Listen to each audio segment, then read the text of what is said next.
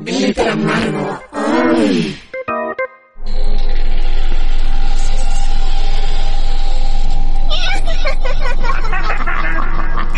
¡Explosiones eléctricos! ¡Los Yaxila! Pussy mágica. Orgasmos gliterianos.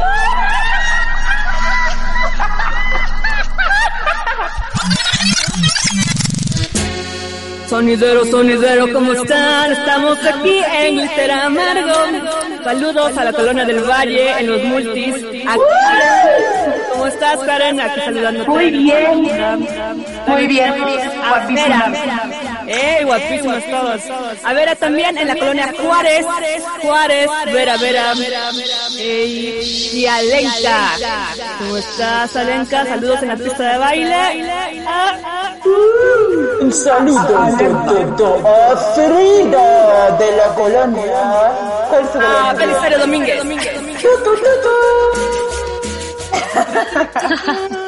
Es el último YouTube cero de sonidero, pero sí, ya estamos aquí en Glitter Amargo. Este es nuestro episodio número ¿qué, Frida? El sexto. Nuestro sexto episodio. Y cada seis episodios será así. Tenemos una dinámica donde el programa va a ser diferente. Este es el Aquelarre. Así es, y por eso tenemos aquí a amigas con quienes ya hemos tenido varias charlas también, eh, una fiesta en la que nos reuniste, Alenka, y por eso queremos repetirlo, pero ahora con, con muchos ejes, ¿no? Eh, para poder platicar entre mujeres y también invi- invitarles a los que nos estén escuchando, a las que nos estén escuchando, si se quieren unir en el futuro, pues escríbanos y ahí vamos haciendo una agenda para los futuros aquelarres que hoy queremos disfrutar. Es como una fiesta de morras, por eso es el aquelarre, el aquelarre macabro.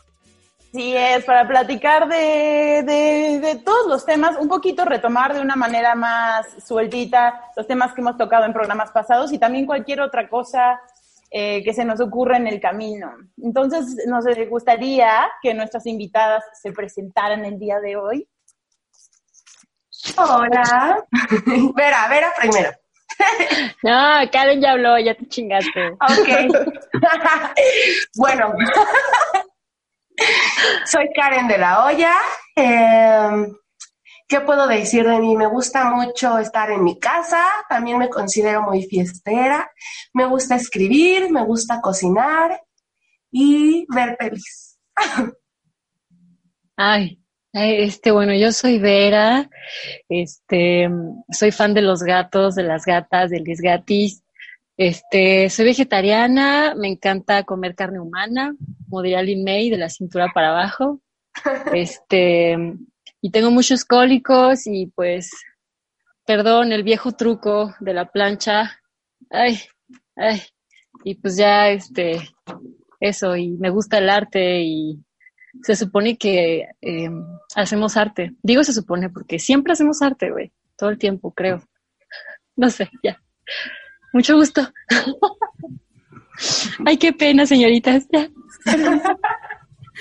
Pues también síganos en redes sociales, en todas las que eh, les recuerden ahorita que les llegue a la mente, ahí estamos, eh, Facebook, Twitter, Instagram, YouTube y demás iremos sacando en Glitter Amargo.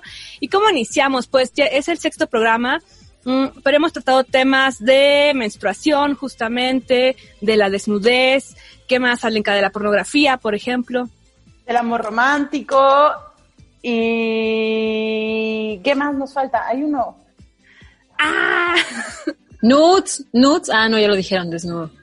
Sí. Sí, pero empezamos dos por el desnudo. Ustedes, por ejemplo, ¿qué opinan de cuando ven desnudos en las redes? De quien sea, pero hablemos ahorita como en especial como de otras mujeres. ¿Y ustedes qué opinan de los desnudos en las redes? Cuando ven a alguien, pues bien, mal. Creo que está bien. O sea, finalmente creo que el cuerpo es totalmente un tabú y, si la persona que lo hace está cómoda con lo que hace, se, hace, se siente bien, pues es totalmente válido. A mí me pasó, por ejemplo, hay algo que tiene como mucho que ver. Eh, me ha pasado varias veces que me mandan tipos, porque tengo como muchísima gente agregada a las redes sociales, al Facebook, y hay bastantes chicos o señores o no sé quién sea, pero eh, acosadores totalmente, ¿no? O sea, mandan como en el Messenger o en el chat fotos como de sus miembros y así. Creo que ya ahí cuando ya atentas contra otra persona que no tiene ningún interés en ver tu cuerpo, ahí es donde ya entra como el problema, ¿no? De hecho, o sea, lo comento porque fue reciente esto. ese es un tema interesante. ¿Cuántos de ustedes han recibido dick pics no solicitadas aquí? Sí, no, no es la primera vez. ¿Todos? Sí. A mí me pasó que estaba, uy, en tiempos de el infrarrojo, ¿no? De que conectaba los teléfonos como para que se apagaran justamente. Iba yo en el metro y de repente, no me acuerdo que lo tenía activado, y me llegó una foto, eh, la abrí y, o sea, yo también estaba súper chavita, ¿no? Pero la abrí de todas formas y era como eso, ¿no? Y yo así, no manches, dije, pues es que está aquí la persona, ¿no? Es el aquí, o sea, era una señora a mi izquierda. Entonces, pues no era ella, pero dije, ¿quién es? Maldita sea, ya me dio un montón de pena, no supe qué hacer y me bajé. ¿No? Pero así fue como la primera que me llegó y, y sí fue horrible.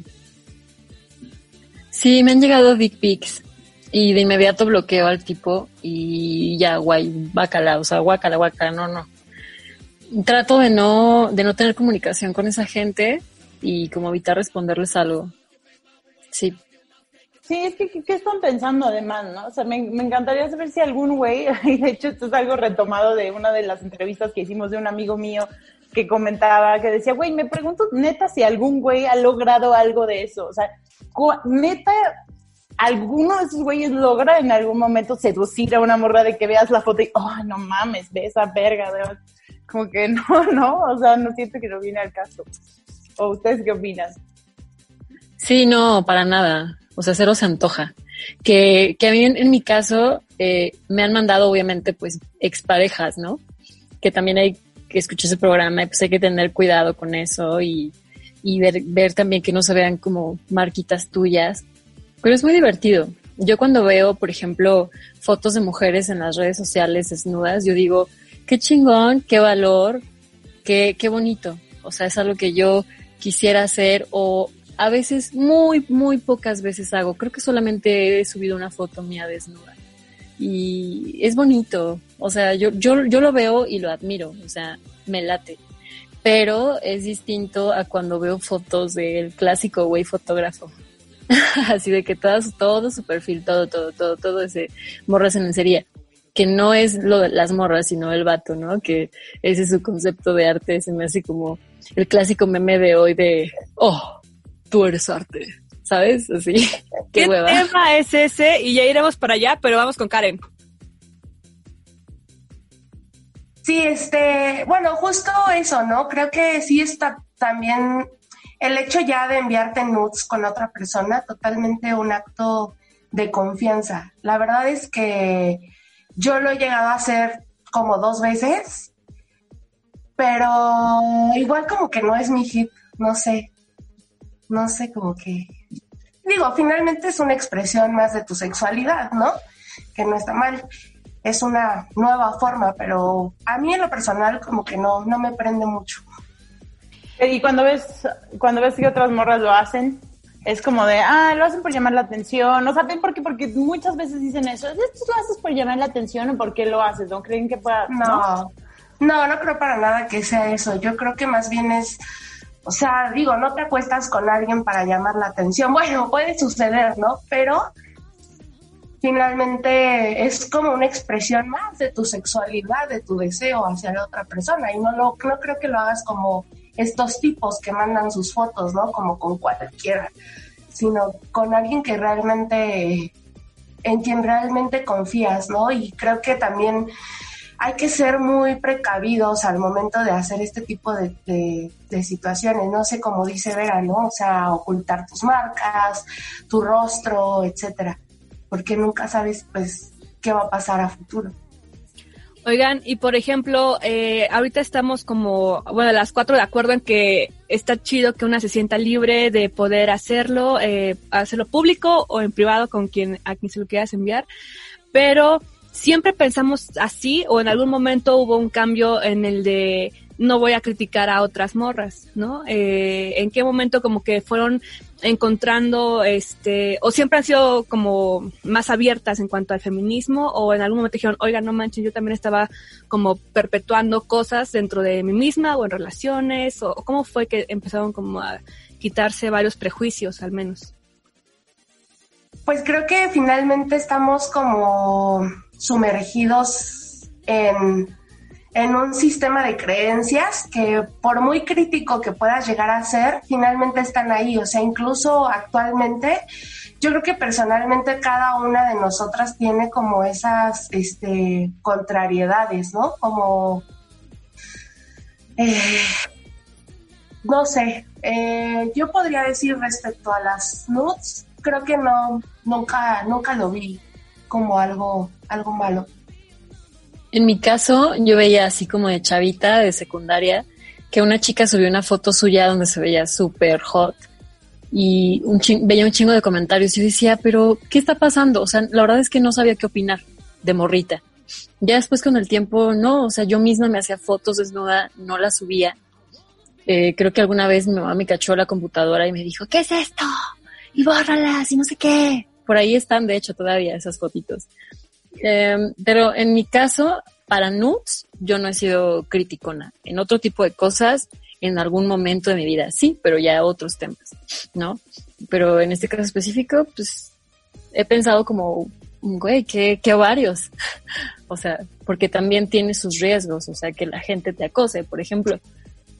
Respecto a lo que, ay, perdón. No, no, vas, Vera, Respecto a lo que comentaba Vera, ¿no? De que se hacía sus propias nudes y no la subía. Creo que eso es algo que yo también comparto. Creo que muchas lo hacemos, lo hacemos para nosotras mismas, ¿no? O sea, y ahí entra mucho la pregunta que tenía Lenka, ¿no? De, ¿lo haces para llamar la atención? No, o sea, lo haces por ti, por asumir tu sensualidad, no sé, o sea, a lo mejor en ese momento te sientes muy atractiva, muy sexy y lo haces para ti misma sin necesidad de tener el objetivo de compartirlo con alguien más, ¿no? Ajá, y si lo publicas, pues obviamente es para que alguien más lo vea, ¿no? Si no, pues, ni lo publicas, pero de entrada no es como, no es por, no es por la mirada de un hombre y que vean que yo aquí, ¿no? O sea, es como, creo que actualmente ya está más naturalizado ese, ese aspecto, ¿no? De conocerse a una misma, de retratarse, de explorarse también, ¿no? y de sentir orgullo en eso, eh, con el cuerpo que tengas, con el ánimo que sea, porque comentábamos en el programa también de que no siempre te sientes al 100%, ¿no? Hay muchas veces que te sientes mal, ¿no? Y también hay mucho eh, autorretrato de eso, por ejemplo, ¿no? Como de todas las emociones que una persona puede, puede tener. Y también se les critica, ¿no? Como de, ay, ¿por qué subes fotos tristes? Este, ¿qué quieres que todos te... O sea, como siempre hay esa crítica, ¿no? Entonces está padre este, irse conociendo. Y ahorita que tocabas ver el tema de pues de los hombres, ¿no? En general, como también eh, está este patriarcado, este machismo, se o sea, también se ha metido en ellos en el sentido de que su virilidad, ser hombre, es solamente el pene, ¿no? Eh, es como de, órale, o sea, nada más valoran su ser por, por el tamaño, ¿no? O por el grosor o mandar. Cuando entrábamos, por ejemplo, a chats de, pues estos chats eróticos y demás, casi todas las ventanas eran hombres masturbándose, ¿no? o sea, lo primero que ves son penes y es como de órale, o te empiezan a mandar penes y es como de, pero, o sea, ¿por qué? ¿No? Eh, y es algo que les ha costado muchísimo todavía, ¿no? Explorar su cuerpo completamente, eh, su sensibilidad también, tanto física, mental, como, sí, en la piel, por ejemplo. ¿Qué piensan de ello? Pues es como, como nosotras las mujeres, ¿no? Que a los vatos les pasa que se valoran mucho su virilidad por el pene y las mujeres se nos valora mucho nuestra sexualidad, nuestra feminidad por nuestro cuerpo, por si tienes cierto estereotipo en tu cuerpo, ya sea eh, por herencia o ya sea porque te operaste o hiciste ejercicio para lograrlo, lo que sea. Creo que es, es, una, es una partida muy similar. Las mujeres, sobre todo en el cuerpo, tenemos una presión enorme, tanto que si te falta peso, tanto que si te sobra peso, tanto que si eh, no, no, te pareces a la Kardashian o no te pareces a eh, alguna modelo, Kendall Jenner, la, la contraria de su hermana, ¿no? Entonces, o sea, hay presiones donde yo digo, güey, que les vale pito. al final lo que necesitamos es como aceptar esta diversidad, ¿no? Necesitamos dejar de, de buscar generalizaciones sobre, sobre que todas las cuerpas, en mi caso y me gusta decirle cuerpa a, a, los, a los cuerpos femeninos, este, o sea, dejar de generalizar de que todas las cuerpas deben de parecerse, ¿no? Y pues es como las, las formas de ser. Físicamente como interiormente somos una unidad enorme de matices gigante. Entonces, eso es lo que opino, pues, eh, para volver a este tema de que el cuerpo a las mujeres nos define a veces como feminidad, ¿no? Tu peso, tu figura, tu forma. Es, es una presión que me caga. Tú, Alenka, has estado muy calladita por aquí. Sí, sí, estoy, estoy totalmente de acuerdo y eso me hizo pensar en algo que también habíamos tocado en otro programa que tenía que ver con que eh, a las mujeres se les valora muchísimo por su cuerpo y que, pero que además eso tiene un tiempo de caducidad muy breve. O sea, las mujeres sí tienen tendencia a valer cierta parte de su vida y después a de ser descartadas. Ayer estaba viendo una cosa que descubrí por YouTube que es un programa que hablaba eran varias actrices comediantes de todas las épocas. Entonces estaba Phoebe Waller-Bridge de Fleabag, que es una serie que es muy chingona, que se las recomiendo muchísimo, y varias otras comediantes muy importantes, algunas de Saturday Night Live y demás. Y estaba Jane Fonda. Jane Fonda es hija de Henry Fonda, es eh, una actriz hollywoodense muy importante que hizo películas como Barbarella en su juventud y, y demás de sex symbol. Y ella ahorita estaba muy en el viaje de hacer películas románticas para mujeres de la tercera edad que es la suya. Es una mujer que tiene 81 años y estaba hablando de que era un total espacio totalmente inexplorado y que era de alguna manera muy revolucionario porque además Jane Fonda es activista en muchos aspectos, pero a mí me enchinó la piel esa idea, o sea, el verla hablar de ello y atreverse, porque siempre hay este estigma sobre la mujer mayor, o sea, esta frase yo siempre hago hincapié, pero para mí es muy revelador este ya siéntese señora, o esta idea de que de pronto como las feministas jóvenes están como que las viejas ya fueron y demás.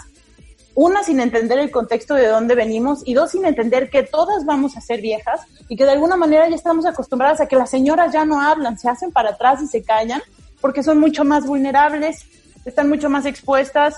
En este programa decíamos que el, el, mito de la belleza habla de que esta idea de que nosotras tenemos de que tenemos que ser hermosas de cierta forma es algo con lo que se nos ha bombardeado muy cabrón y es algo que ha frenado al feminismo, donde hemos ganado derechos sobre la, nuestra reproducción y eh, con la píldora y a votar y demás, seguimos echándonos y callándonos solitas cuando tenemos cierta edad porque se nos bombardea como que solo somos válidas cuando somos jóvenes y bellas y si no lo somos, haz todo lo que sea necesario para alcanzar ese ideal.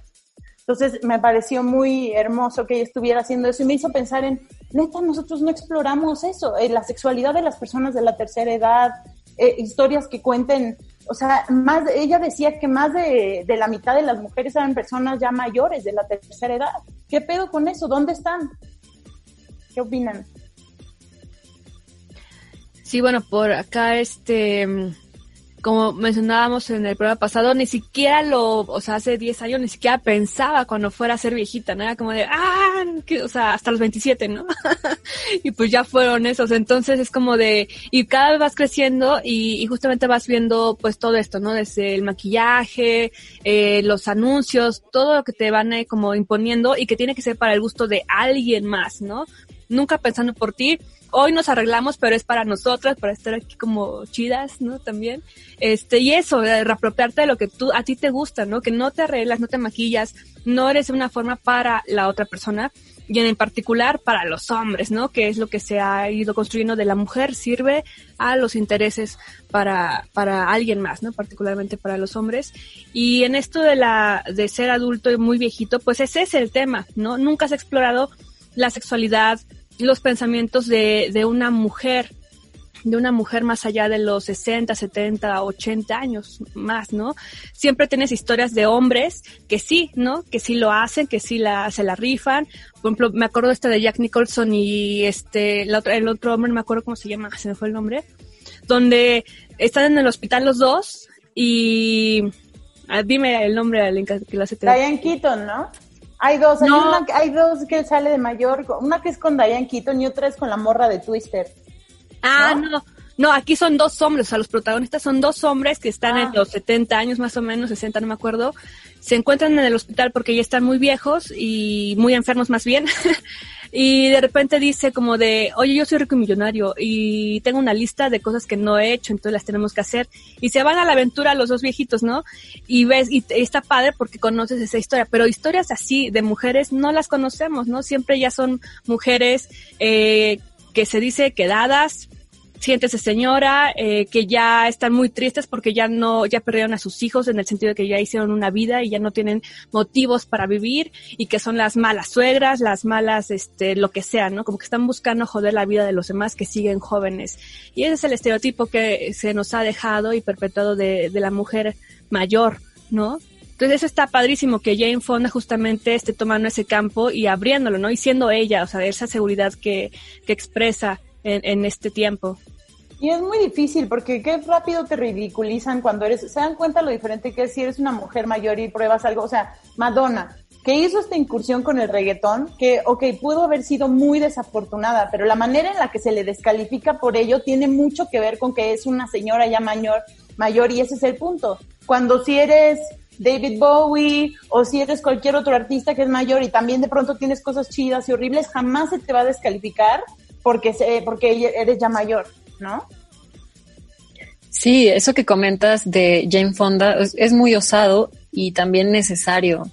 Que, que, también de hecho se nos olvida que, que también, por ejemplo, las mujeres mayores, ya hablando como de, no, no, hablando de que le tiene que gustar a los vatos, pero o sea que también ejercen su sexualidad, ¿no? O sea, si tenemos la fortuna de llegar a estas edades ya consideradas tercera, tercera edad, que no se nos olvide que, que no estamos anuladas, o sea que también puede ser que tengamos deseo sexual, por ejemplo, eh, o que aprendas cosas nuevas, ¿no? Y, y, que deje de existir ese código donde se supone que debes de ser, o sea, se dan cuenta que también hay un debe de ser para las mujeres.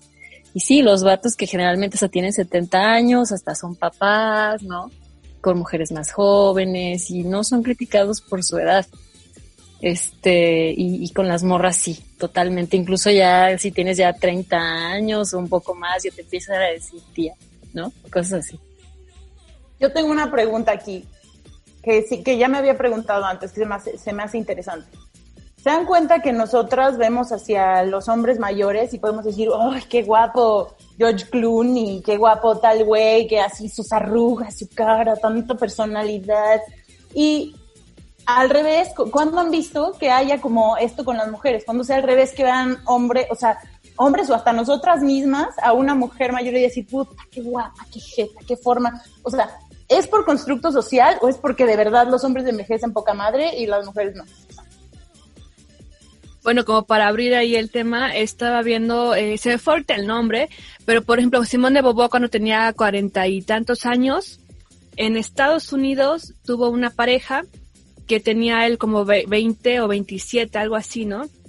Y en la entrevista él dice, eh, pues yo me enamoré de ella porque era mayor, porque era súper inteligente y, o sea, me parecía muy acá, ¿no? Justamente todos esos valores eh, eróticos que alguien le puede ver a una persona y también en la sapiencia, ¿no? Y ahí tuvieron esa relación de vivir juntos, ¿no? Sin, sin, sin esperar más, de, pues una relación como famosa, ¿no? De uno de 27 más o menos y una de, de 40. Eh, donde pues estaban como muy bien ambos, ¿no? Pero fuera de, de, eso, creo que se estigmatiza muchísimo más a las mujeres adultas que, que salen con eh, personas menores de edad que al revés, ¿no? O sea, hasta hay canciones donde ensalzan esa relación de, de 40 y 20, ¿no? Del lado de los hombres. ¿Qué piensan por y ahí? que está que está este sinónimo de, ese sinónimo, este adjetivo de MILF, ¿no? Que entonces si es una mujer ma madura, guapa, atractiva, MILF, o sea, qué chingados, porque a los vatos no, no, a los hombres no les sucede eso. Como dice Alenka, o sea, George Clooney es como, ay, no mames, está, uff, guapísimo, se cae de bueno, la, la, la, pero no le decimos un adjetivo que se derive de su edad, que tenga que estigmatizarlo, que tenga que, de cierta manera, desvalorizarlo o disminuirlo, ¿no? Y este adjetivo de MILF, sí, activa sexualmente, pero ya, ya vieja, güey, ¿no? Sí, sí, sí. Vamos con Karen y con esta hacemos un pequeño corte para volver a regrabar. Nada, nada más para retomar un poco lo que decía Vera, ¿no? Precisamente eso, o sea, sí, efectivamente, el si va a haber una mujer que pueda ser atractiva para los hombres, ¿no?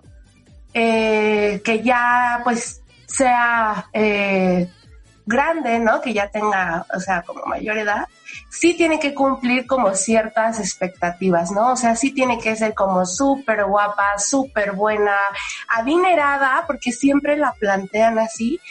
Y en cambio cuando ponen como el, el típico romance del actor súper viejo con la actriz rubia, joven y, ¿no?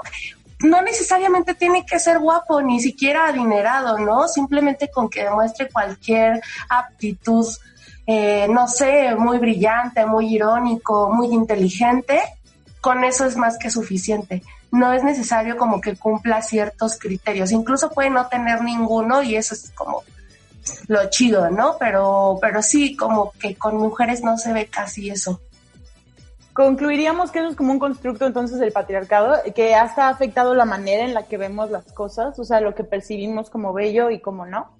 Sí, definitivamente. Yo estaba viendo el otro día un documental sobre Susan Sontag, esta escritora eh, chingona que era lesbiana, y salían un chingo de sus parejas mujeres. Y todas eran mujeres de 40, 50, 60 años. Y yo eh, lo estaba viendo y decía, híjole, es que también tienen jetas bien chingonas, o sea, tienen caras bien interesantes y nosotros nos hemos educado de una manera para no apreciar esos rasgos cuando lo que decíamos Frida y yo el otro día es que neta tus arrugas y demás son todas las horas que has dedicado a eso que amas, que te han marcado, que han, ¿no? Tus cicatrices, tienen que ver con tu trayectoria y que como nosotras tal vez en todo, en muchos ámbitos somos como muy independientes de los hombres y ya soy, yo ya agarré el pedo y yo no soy para ti ni nada. Sin embargo, ¿cuántas de nosotras en gran medida todavía en, alrededor de cómo nos debemos de ver y cómo lo mucho que queremos agradar físicamente, todavía le estamos haciendo el juego a esta, a esta, a esta cajita en la que nos han, al patriarcado, pues, ¿no? Sea, ahí creo que todavía no estamos nada liberadas. Ahí todavía giramos alrededor de qué van a pensar los demás de nosotros, cómo nos vemos. En efecto, Alain Caferal. Oigan, pues vamos a un pequeño corte y regresamos aquí a Glitter Amargo en este Aquelarre, sexto programa de esta serie, de este podcast. Síganos en redes sociales, en Twitter, Facebook, ¿qué más? Eh, Instagram, como Glitter Amargo y ya regresamos. Glitter Amargo. Estamos de regreso en el aquelarre de Glitter Amargo. Estamos, estamos Frida, Karen, Vera y yo. Y ahorita entremos un poquito al tema de la menstruación y todos los tabús que hay alrededor de, ella, los mitos, las verdades, todas las cosas que no sabemos. Eh, eh, ¿Sienten que la menstruación es un tema tabú, por ejemplo? Sí, pues este dicho, ¿no? De que a la gente le da más asco ver sangre que, por ejemplo, ver semen. o sea, todavía hay un tabú con respecto a la sangre que se sigue viendo como asquerosa. La sangre menstrual. Sí, ¿no? Porque de pronto se nos hace más fácil ver sangre en las películas y de cualquier otro tipo de sangre que esa. Vamos, Karen, contigo. Sí, este, decía que justamente sí se me hace un tema súper tabú. Creo que en ciertos círculos, en la mayoría de ellos, como que no es un tema del que se habla abiertamente. Y siempre, de, siempre que se habla, por ejemplo, frente a hombres, siempre hay alguien, por ejemplo, que hace como la risa burlona o como que no está normalizado. Vera, Vera. Yo, por ejemplo, ahorita en mis días, les decía hace rato que, aparte, ¿cómo decir, no? En mis días, en lugar de decir estoy menstruando, en mis días. Este, hay un, hay un tabú para hablar de la menstruación, pero también hay un tabú del dolor en las mujeres ya saben cómo esta onda de las mujeres eh, sí hay que mostrar sentimientos bonitos, pero no, no dolor, por ejemplo, o enojo. Y cuando estás en tus días, pues de cierta manera sí estás más sensible, ¿no? A ciertos estímulos. Y, pues me, me, parece todavía una falta de respeto. Ya, al, menos en mi caso, no he escuchado mucho que digan, ay, estás en tus días, porque ya lo identificamos de inmediato, gracias al feminismo en estos tiempos, que eso es algo sexista, ¿no? Pero todavía hay mucha gente que usa ese término de estás en tus días, ¿no? Como para decir que estamos mal, que estamos jodidas y que no deberíamos. Pero realmente, pues, güey, es parte de nuestra diversidad de emociones y de todos los matices como seres humanas. Y pues nada, la plancha ante falta de, de, fármacos, que también es todo un negocio, pero bueno, eso ya es otro tema. Y ahí nos habla la muchacha.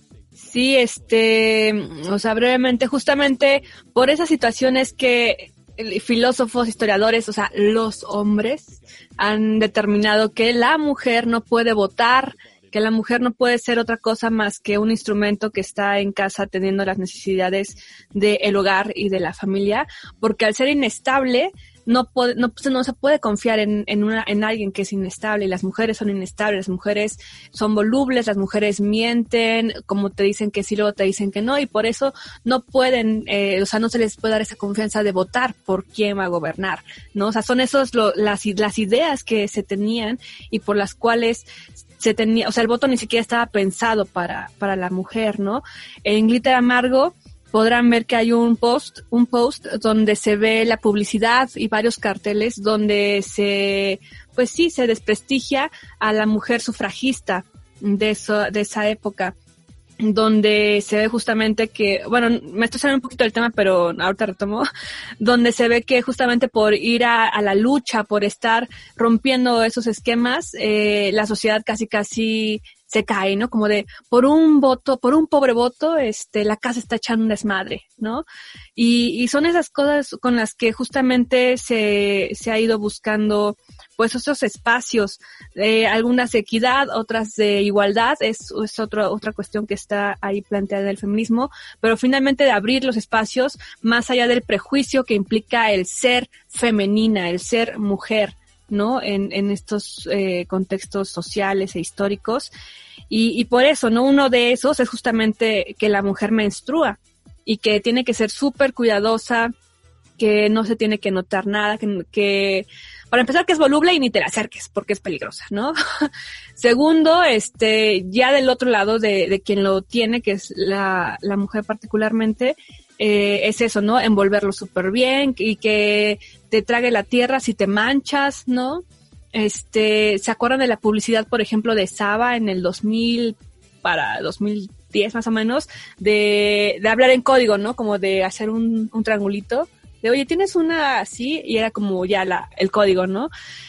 Y muchas no lo comimos, ¿no? Porque era como, bueno, así me comunico con la otra chava de si trae una toalla o no trae una toalla, ¿no? Pero finalmente es eso, ¿no? O sea, qué tan difícil y por qué tanta pena en decir, oye, préstame una toalla o préstame algo, ¿no? Digo, ahorita ya está más, eh, ahorita ya está de más uso la copa menstrual, por ejemplo, y otros métodos, hasta la menstruación libre, pero de los 90 para atrás o del 2000 10 incluso para atrás, es un tema que, que sí ha estado súper censurado a pesar de que es del día a día, o sea, poder tener acceso a, mm, toallas sanitarias o a la copa menstrual y ese tipo de cuestiones para recolectar el flujo menstrual, eh, tendrá que ser algo de primera necesidad. ¿Por qué? Porque lo tienen todas las mujeres de este mundo, eh, de cualquier clase social y de cualquier cultura, y no está considerado así justamente las toallas femeninas particularmente y los productos como la copa menstrual y demás tienen un costo alto en relación a otros productos, por ejemplo, ¿no? Que no todos pueden, no todas pueden adquirir. Sí, e, es, verdad, también creo que son caros y además, bueno, yo tengo una pregunta, ¿cuántos, o sea, qué, qué usa cada una de ustedes? ¿Qué utilizan en su menstruación? De, o sea, ¿qué usan? Yo, yo uso la copa, ¿las demás? Ver, a ver, ibas a hablar por allá. Ah, pero Karen quiere hablar, yo la copa. Vas, Karen. Este, creo que hemos llegado a un punto totalmente en el que nosotros mismas, nosotras mismas pensamos que es algo malo, ¿no? O sea, eh, te llega la menstruación y es como, puta madre, ya me bajó, ¿no? O sea, y lo ocultamos y lo escondemos, nos avergonzamos de eso mismo. Incluso en el momento, por ejemplo, de tener sexo, ¿no? O intimidad, incluso también es como de, ay, no, ¿qué? Porque estoy menstruando, ¿no? O sea, siento que, bueno, yo en lo personal, a mí me diagnosticaron hace unos meses síndrome de ovario poliquístico. O sea, yo tengo una pésima relación con mi menstruación porque es súper irregular. Y me diagnosticaron como, bueno, ya me había dejado de bajar absolutamente, ¿no? Es algo que yo ya incluso pedía, ¿no? Y me había dejado bajar como dos o tres meses y empecé a tomar pastillas anticonceptivas, empecé a bajar de peso, a comer más saludable y en automático como que empecé a llevar una buena relación con, con la misma, ¿no? Pero a tal grado que realmente me gusta cuando, cuando estoy menstruando. O sea, la verdad es que sí, se me hace algo hermoso, se me hace algo que también es muy simbólico, que representa muchísimas cosas y que finalmente pues es parte de ti, no puedes negar esa, esa parte, ¿no? Es maravilloso, la verdad es que sí estoy muy agradecida por ahorita como que eh, ser regular y todo eso, la verdad es que ya no es como esa mala relación como de, ah, ya bajo, sino ay, qué bonito, la verdad. Y además, ahora que estuve investigando sobre lo de la menstruación, me di cuenta de que nosotras tomamos nuestra menstruación como que es un ciclo, es un ciclo completo. Nosotras pensamos en nuestra menstruación los cinco días que nos bajan, pero realmente es un ciclo completo que es preovulatorio, ovulatorio, premenstrual, menstrual, y que de alguna manera estamos muy alejadas de ese conocimiento, pero si nos claváramos en entender ese ciclo, entenderíamos un chingo de cosas sobre nosotras mismas, tanto para prevenir embarazos, como conocer tus ciclos, los días en que eres fértil, los días en que no eres, también para entender por qué a veces estás eh, con cambios de humor más drásticos. Ahí es un punto donde podemos tal vez no coincidir todas, porque he visto quien dice, no, es, es un mito eso de que las mujeres se ponen más sensibles porque les está bajando. Y yo era de esas personas que decía, ay, no, a mí no me gusta eso de que utilicen su menstruación como pretexto, pero con el tiempo me he dado cuenta que no es verdad. O sea, ahora ya hay personas, y lo, estuve leyendo una psicóloga menstrual, que lleva, o sea, que cuando llevas un registro de tu ciclo escrito en un diario, notas que coincide, hay días que de verdad uno está y son hormonas, o sea, no es mamada, no es por, por hacernos las interesantes, sí está muy cabrón, el flujo hormonal que tienen las mujeres no tiene nada que ver con lo que tienen los hombres. Entonces, si conociéramos nuestra menstruación, no mames, hay una posibilidad, hay un campo enorme ahí de conocimiento propio, lo que tú dices de cuando empecé a comer mejor, cuando todo eso, nunca pensamos en eso, ¿no? Qué chistoso que, que lo digan porque, por ejemplo, hoy, ¿no? O sea, me bajó ayer y justo como dijo Karen, que lo relacionas con algo negativo. Por ejemplo, los cólicos, lo que creo que cuando iniciamos la reunión les dije, estoy en mis días y los cólicos, ¿no? Le dije que Alenka, no tuve que poner una plancha porque me duele mucho. Pero como dice Karen, también la alimentación tiene mucho que ver, influye también en tu dolor, ¿no? El, el dolor que sientes en el estómago, esa necesidad de conectar. Y que yo dije, güey, sí, ay no, los cólicos, pero después dije, güey, eso es parte de mi cuerpo, de mi cuerpo. Y pues, ¿por qué no aceptarlo? Y aunque duela, pues hablar con, con la cuerpa, con el vientre, decir, bueno, o sea, acepto esta parte por alguna razón que dicen también que es psicológica, ¿no? De que si te dan muchos cólicos hay alguna razón psicológica por ahí, quién sabe si sea verdad, ya ustedes nos contarán más al respecto, pero, o sea, sí, como esa parte de aceptar y decir, ¿sabes qué? Voy a disfrutarte, no voy a estar sufriendo y pensando en negativo y, decir, ay, es que voy a estar sufriendo todo el fin de semana. Pues sí, a lo mejor tu cuerpo responde así por ciertas cuestiones, pero tú puedes hacer algo para disminuir esas molestias, ¿no? Y pues qué padre lo que nos cuenta Karen, que tienes una mejor relación con tu menstruación y yo creo que sí necesitamos todas conectar con esa parte eh, de aceptar la menstruación y tener una buena relación con. Y también se vino a la cabeza el tema de hace ratito que estabas comentando sobre las mujeres mayores. O sea, realmente no lo vamos a tener para siempre. Va a haber un punto donde entraremos en una menopausia y bye, ¿no? Entonces también como agradecer esa parte temporal de nuestras cuerpas y, y pues vivirla de la mejor forma. Ya obviamente, como dice Alenka, con información y así. De los métodos, yo apenas acabo de pedir por internet la copa, a ver qué tal me va, porque veo que no a todas les queda bien, ¿no? Tienes que ir como experimentando. Entonces ahí lo voy a, apenas voy a experimentar con ello, porque por muchos años yo usé la toalla, este, higiénica, y, o sea, de todo tipo, ¿no? La comercial como la, pues como la más hecha en casita, ¿no? Este, de tela, pues. Este, y, y eso, ¿no? Creo que es lo que utilizaba y como que se me hacía medio complicado hacer la transición, pero ya la tengo en camino y este, y a ver qué tal, ¿no? También el sangrado libre es algo que he practicado eh, últimamente. Yo creo que gracias a la cuarentena es que empecé a como, sí, o sea, ya van tres meses que, que lo hago como muchísimo más libre, ¿no? Y me siento muy bien. Y justamente me hace recordar esas notas que veíamos en internet de esta corredora, atleta que corrió, ¿no? Sin, sin ninguna cuestión que le detuviera el fluido menstrual y la criticaron por ello, ¿no? O a esta poeta que subió su fotografía con una mancha en el pants a Instagram y se la super censuraron y se la comieron también, ¿no? En, redes por, por la sangre, ¿no? Pero si es de descuartizados de Twitter, pues se hace un festín de ello, ¿no? Eso es siempre la doble moral, ¿no? De si es pezón de mujer, censura, si es pezón de hombre no pasa nada, este, si es sangre menstrual, uff, no, si es sangre de personas muertas, o sea, de sangre que implica muertos o muertes, ahí sí, este, bienvenidas, ¿no? Eso es súper contradictorio, súper raro.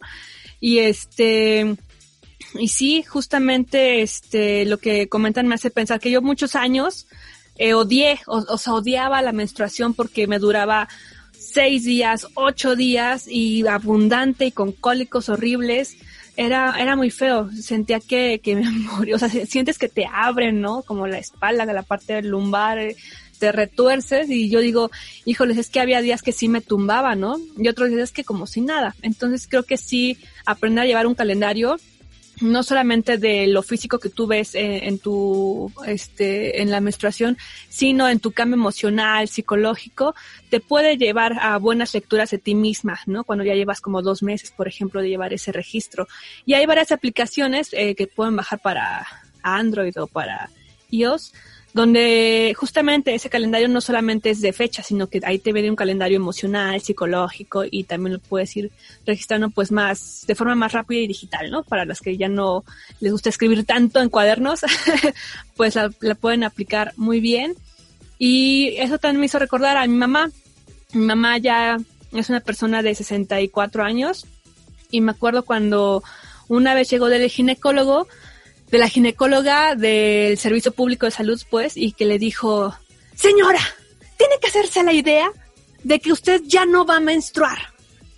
Y yo así como de, ok, gracias, chido, ¿no? Sabía que esto iba a pasar en algún momento, ya. La señora, nada, no va a volver a menstruar. Como si, no sé, es que es estas dos partes, ¿no? Como si la mujer también por dejar de menstruar fuera a perder su ser mujer, ¿no? O, o, perdiera su motivo en la vida, ¿no? O lo que le da la eterna juventud, ¿no? Ese por un lado. Y también por el otro, eh, las que lo odian toda la vida y nunca, o sea, que ya hay varias generaciones, ¿no? Que es como de yo odié toda la, la menstruación toda mi vida.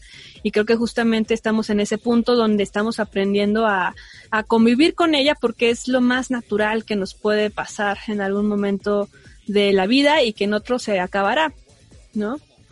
Y que sí va a implicar cambios definitivamente. Y justamente así como aprendiendo este tomarlo de la mejor forma, ¿no? Ya no desde el odio, la vergüenza y el castigo prácticamente que una misma se pone también. Ahora que yo empecé a usar la copa menstrual me pasó mucho mm, que me, o sea, de por sí no me daba, nunca tuve problema con con meterme, ahora sí que meterme la mano, porque yo usaba mucho Tampax, pues iba mucho a la playa y demás, entonces no podía estar como usando toallas, me hacían muy incómodas, mi mamá usaba Tampax. Pero cuando pedí mi copa, además de que se me hizo muy sencillo meterla, porque ya estaba acostumbrada a esta idea, el sacar la sangre y verla, ya que no huele como creemos que huele cuando usamos toallas o cuando usamos tampones que, que se pudre, o sea, que huele mal, aquí, o sea, la sacas del, del, no sé si tú, Vera, que también usas la copa, te ha pasado, pero la sacas y la ves y es tan, es tan, es tanta viva, vida, es roja, la textura, bueno, a mí nunca me han dado como, no, no soy como, no me dan asco esas cosas, pero no huele mal, no tiene todas estas cosas. Estuvimos investigando, la sangre menstrual tiene un chingo de células madre, tiene hierro, la puedes usar para pintar, la puedes usar para ponérsela a tus plantas, la puedes usar para ah, hacer medicinas, digo, ese es un proceso más complicado, pero porque justamente no sé si ustedes sabían, pero tiene células madre, o sea, tiene un chingo de cosas que son buenas. No sé cuál es la experiencia que ustedes tienen, por ejemplo, tú con la copa Vera, ¿cómo te ha ido? ¿Cómo la sientes? Pues para empezar es un proceso, ¿no? O sea, yo al igual que tú, sí usaba Tampax. Mi familia me decía como, ay no, ¿cómo te vas a meter eso? No, no sé qué, ¿no? De adolescente. Y ya hasta hace poquito que empecé a usarla. Al principio dije, ay, güey, pues todas las feministas la están usando. Ay, pues porque yo no. Y luego escuchaba de morras que decían, no, güey, es que a mí me irrita o es que a mí me lastima o etcétera, ¿no? Varios casos. Y ya pues cuando yo la empecé a usar fue como, güey, como sentí como un contacto más cercano conmigo. De hecho, por eso ahorita estoy como aprendiendo a aceptar mi menstruación, porque es un contacto más cabrón con tu cuerpo. O sea, no sé, es como, sí, justamente como dices, poder ver la sangre es un fenómeno, pues, güey, o sea, te das cuenta de, de lo que implica tu cuerpo, de lo que es y, y que incluso eso esté, como que ahí me hizo sentir una reflexión de la relación incluso con lo que como. O sea, como de lo que como es, es como ese, es como una ofrenda para tu cuerpo y, cómo eso también se, se convierte en, en, eso. O sea, no sé. De, de, hecho, ayer por ahí en mis redes estaba como posteando algo así de que, ay, mi cuerpo me dijo que, que esto que le ofrezco a mi cuerpo, que es la comida, es una ofrenda. Por eso también hay que a veces tener cuidado no por estigmas, estereotipos, ni porque quiero estar bien buena, sino porque hay que tener cuidado con lo que comemos por, porque eso va a incluso influir en tu dolor menstrual, por ejemplo. Y, eso pues, te va a hacer sentir mejor hasta psicológicamente. Y también para que estés más estable en estas temporadas de menstruación, en donde también el shock cuando estás empezando con la copa es bien fuerte. ¿Tú, Karenina, hay algo que quieras decir al respecto o algo, algo de la menstruación? ¿O quieren que les haga una pregunta? Ah, pues. Yo todavía estoy como en, en la era del Tampax. la verdad es que no me ha animado, en especial después de ver la publicación que compartieron desde su página del hilo este súper terrorífico de la copa torada.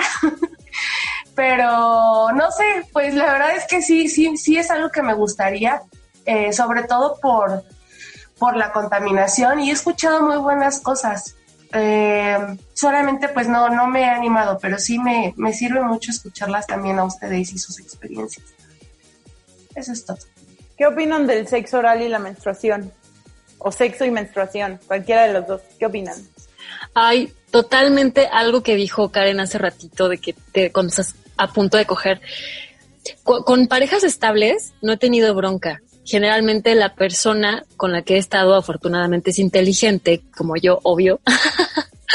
y, y, güey, es como, no les da asco, no les da pena, pero cuando no estás tan en confianza con la persona con quien quieres cochar, sí da, te da cosita. O sea, sí, a, me descubrí a mí misma que yo pensaba que, ay, no, cero prejuicios con la menstruación. Sí, muchísimos prejuicios. Sexo oral, híjole, nunca me han practicado sexo oral cuando estoy menstruando y, y, y, me he limitado de tener sexo coital por estar en mi, en mi menstruación. Karen, Karen. Sexo con menstruación totalmente. O sea, totalmente tu cuerpo en esa, en esa época está mucho más sensible, está mucho más húmedo, mucho más caliente y eso yo lo puedo saber con, bueno, eh, por lo que menciona mi pareja, ¿no? La verdad es que totalmente sí, no le veo ningún pero. Pero sexo oral, la verdad es que si los dos disfrutan, pues siempre va a estar bien. Pero a mí, a mí en lo, en lo personal, el sabor, y lo sé porque, bueno, esos ya son muchos detalles, pero el sabor es como como si estuviera lamiendo una moneda o un metal, precisamente por lo que decía Lenka, ¿no? Tal vez puede ser el hierro. El hierro. ¿No? Entonces, uh, en lo personal, o sea, lo que sí no puede haber para mí es sexo sin besos, ¿no? Y ya, bueno, o sea, mi pareja no tiene ningún problema, de hecho lo ha querido hacer, pero no me gusta. La verdad es que no, no me siento como, no me gusta simplemente. Ah, qué tema. Pues sí, este. Ustedes cuéntenos. Igual que, que Vera, eh, con parejas estables lo he practicado y no ha habido ningún pedo, no pasa nada, este, todo bien. Y es bastante disfrutable en algunas ocasiones, en otras no. Cuando tengo cólicos, por ejemplo, que te recomiendan que tengas justamente relaciones para aminorar, algunas veces no me ha funcionado, ¿no? Más bien sí me duele porque sigo como muy inflamada de, del vientre, ¿no? Entonces como que depende, lo tienes que practicar. Yo sí invito a que lo practiquemos más. Y oral no, no lo he tenido, por, justamente por el sabor de como de fierro, de tubo, ¿no? Del metro. Así. eh, yo, en mi experiencia, mm, me gusta el, sexo um, con menstruación. Me ayuda mucho cuando tengo cólicos, por ejemplo. Es algo que me alivia muchísimo los cólicos, yo creo que a todas, ¿no? Y entonces sí me gusta mucho, como dice en toda la textura y demás, todo es muy favorecedor para hacer un chingo de juegos, terminas pintado. y, y el sexo oral también me da pena, no sé. Hace muchos años al principio también cuando empezaron a hacer sexo oral en general, era algo que me costaba mucho trabajo y yo creo que es como por este pudor que nos han inculcado, esta manera de sentir que es algo sucio nuestra, nuestra cuerpa y demás, pero con el tiempo ya superé eso y más allá de superé lo empecé a disfrutar mucho, pero con lo de la menstruación creo que, no sé si es porque de verdad no me gusta, porque no puedo decir también que le haya dado una gran oportunidad a, eso, o sea, de que realmente, órale, va, vamos a echarnos una sesión y date y a ver qué tal. Siempre creo que he sentido como mucho pudor igual al respecto. Eh, creo que mi pudor me hace sentir que no me gusta, pero no estoy muy segura si no me gusta o si nada más es mi pudor. Pero eh, como tenemos un tiempo limitado, quería proponerles que avancemos a algunos de los otros dos temas que, que nos gustaría tocar. A mí me gustaría tocar primero el de amor romántico, porque creo que es todavía otra, otro baluarte del patriarcado que tenemos todavía muy rezagado ese análisis. O sea, sí estamos avanzando mucho en otros temas, pero siento que en amor romántico todavía estamos súper velados al punto de que no sabemos qué tanto está influyendo en nuestras vidas como personas. Entonces, ¿qué opinan del amor romántico? ¿Qué cuento les contaron sobre el amor y luego les falló? No sé, alguien que quiera empezar como esta plática, ¿sí? Y del amor romántico, pues que he sido una víctima total, ¿no? Eh, por muchos años, eh, aunque yo sabía que eso estaba mal, o sea, aunque sabía que estaba mal y que, o sea, como dice Shrek, ¿no? Estas son puras tonterías. Pero es difícil, es difícil porque te enganchas, porque piensas que es lo, el único camino, que, que esa pareja es hasta toda la vida. Y, y eso, ¿no? Y creo que por eso yo me fui alejando, o sea, yo por eso decidí no tener novios, ni parejas, ni nada, ¿no? Todo era como free y eso, ¿no? Pero sufría en el sentido de que era como de, yo quiero tener eso, ¿no? Pero mejor no, porque si no voy a sufrir. Entonces, pues sí, me privé de varias cosas, de, de otras estuve como mucho más libre y me tocaba más bien apoyar a mis amigas o a mis amigos como en, en, esos momentos, ¿no? De que veía que a la semana ya había engaños, mentiras, qué sé yo, ¿no? Eh, y mucho sufrimiento más, por ejemplo, con como tener una, unos amigos que eran novios desde la primaria y para esos tiempos de la primaria ya como pues llevas un chingo, ¿no? y todo era como de, oye, pero es que es que, o sea, está bien si ustedes se quieren y se aman y demás, ¿no? Pero de verdad van a estar así o sea, solamente se han conocido a ustedes dos. y así de, pues sí. Y ya creo que al año terminaron y ya cada quien lo suyo, ¿no? Pero, pero sí es un tema que, que pues por muchos años, por más que sí tratas de liberarte de esas ondas de el amor para toda la vida y solo una persona y eso, han estado ahí. Es reciente que estando en pareja incluso lo hemos hablado en el sentido de, de que aunque uno esté predispuesto a hacer lo mejor posible para que algo funcione, pues la vida está muy cabrona, ¿no? y puede terminar en cualquier momento, o sea, sí puede dar un giro y no y no necesariamente tiene que ser trágico de porque me voy con alguien más, o sea, puede ser la muerte, puede ser cambio de planes, cambios, sí, de que la, esa vida, esa unión ya no, ya no está, ¿no? Y no por sentimiento ni por amor, sino porque tal vez tu plan ya no encaja con el mío, ¿no? Y porque a huevo queremos que, que te vengas conmigo, que yo me vaya contigo, que yo deje mis cosas para ir tras de ti, pues eso no, no ha estado funcionando, ¿no? Entonces creo que es un buen tema que hay que empezar a abrir, incluso en las relaciones monógamas, ¿no? Que es lo más tradicional que ahora en estos tiempos se, se, se tiene, ¿no? Pero poder abrir esa discusión de que incluso en la monogamia, este, se pueda practicar amor libre. Gracias, señorita. Este, pues amor romántico. Uy, la neta, bien trastocada con ideas, como decía Frida, sobre la eternidad, la idea del amor único y que sí, que ahorita ya estamos aplicando la de el amor es eterno mientras dura. Esa es una. Y otra que nos he notado que nos toca más a las morras que a los varones.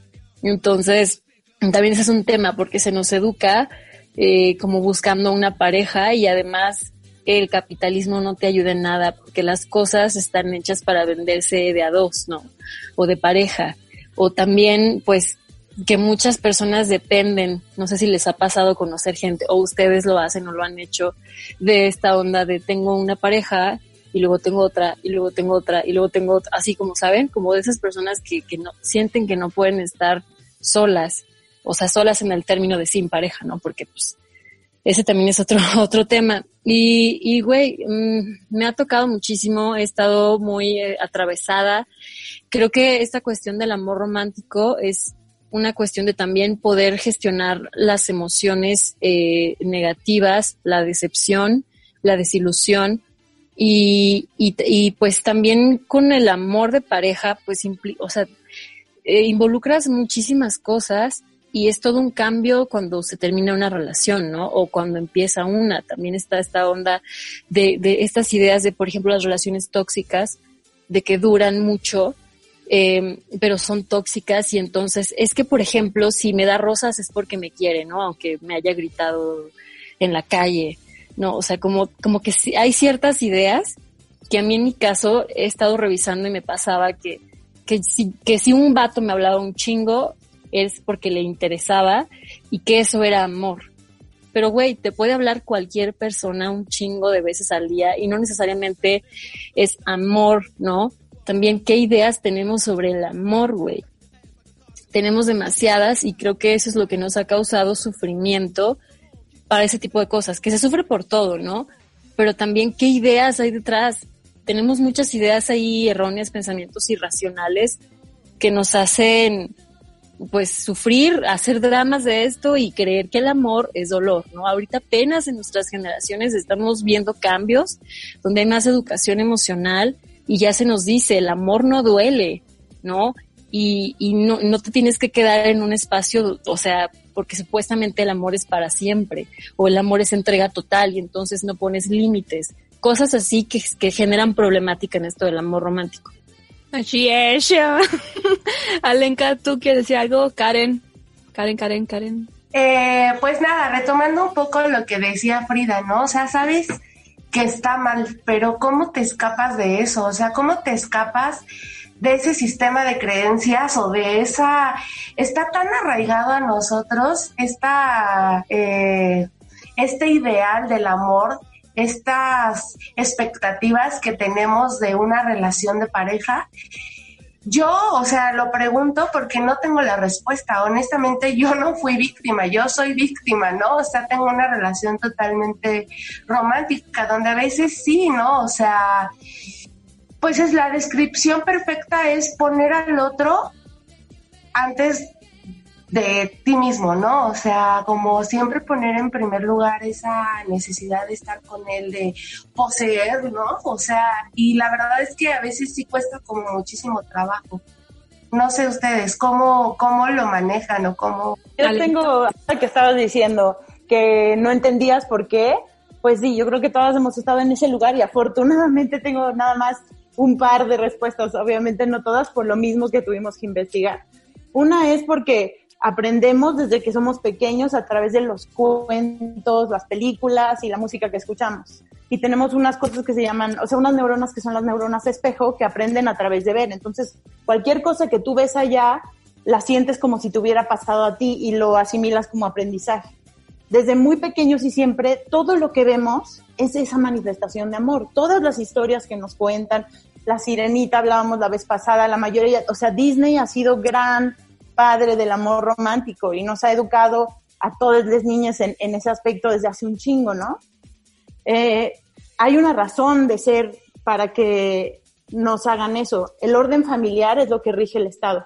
No lo que rige, el Estado rige, perdón, sobre el orden familiar. Entonces, mientras nosotros nos organicemos por pequeños núcleos de familias y no comunidades, porque ustedes saben, la idea ahora es haces tu familia y te cierras y todo por mi familia y todos los demás pueden ser un enemigo. Entonces, ese orden familiar mantiene el orden de Estado, mantiene a todos bajo ley y demás. Y el placer te lo venden como que es peligroso porque realmente una persona que es libre y que disfruta de su placer no es tan manipulable, el placer es muy liberador. Una persona que no tiene hijos, por ejemplo, es alguien que difícilmente se va a someter a un estado porque en cualquier momento deja todo y se va, porque no tiene ninguna atadura. Una excelente manera de controlar a la gente alrededor de su familia, porque con eso los espantas y los manipulas y mantienes a alguien trabajando en un trabajo que no quieren porque tienen un sueldo fijo para mantener. Entonces, de ahí viene en gran parte y sirve a, esto que te estoy comentando. Entonces, sí, sí hay, un, sí hay una manipulación ahí, y yo sí veo una esperanza en que podemos aprender a amar de otras maneras, pero el primer paso es agarrar conciencia de lo que estamos practicando ahorita, de dónde viene y por qué sentimos que ya somos así naturalmente. Sí podemos amar de otras maneras y de hecho nuestras relaciones con nuestros amigos son mucho eso. Vamos a un corte y si quieren seguimos hablando de eso para que pensemos qué más queremos decir al respecto. Glitter amargo